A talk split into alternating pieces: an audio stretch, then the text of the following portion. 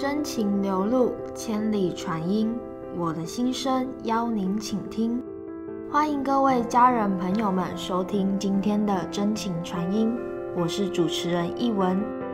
今天呢，要分享的呢，是一个曾经饱受癌症还有肌无力症折磨的病患。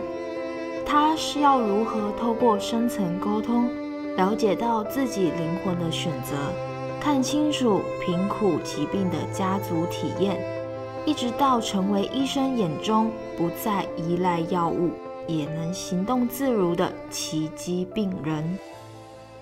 我本来是一个癌症与肌无力的患者，在我徘徊生死边缘的时候呢，我体验到了一股带爱的力量，便走出了那个冷光。可是我却又感觉到有一股作用力把自己往下拉。我呢是一个天主教徒，而且又有心理学的基础，但我仍然不能够看清楚为什么我会把自己弄到这个田地。那个讨厌的力量到底是什么？直到我二零一八年接触到静观的亲子课。我才又开始有因缘，让我慢慢找到这些问题的答案。之后呢，我又报名了基因班，终于找到了我要的答案，还知道我要用什么方法去清除自己的障碍还有作用力。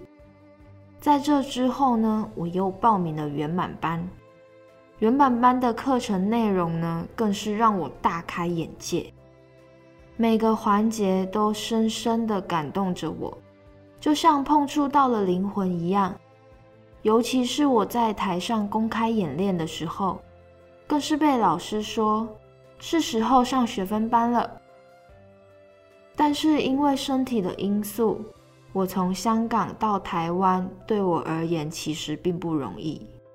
这一点让我的老公还有医生感到非常的不安。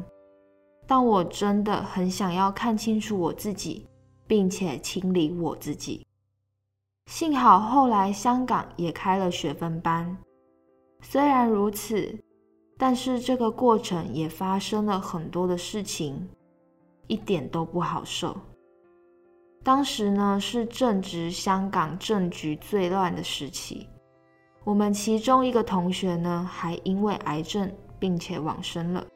也曾经出现过很多非常的混乱以及对立。上课期间呢，我的身体还会出现很严重的疼痛，但是最痛的绝对是来自于自己的内在，来自于面对不了自己的失败，还有面对不了自己的阴暗面的痛。但是我最终还是学会了接纳自己，让自己成为内在的力量。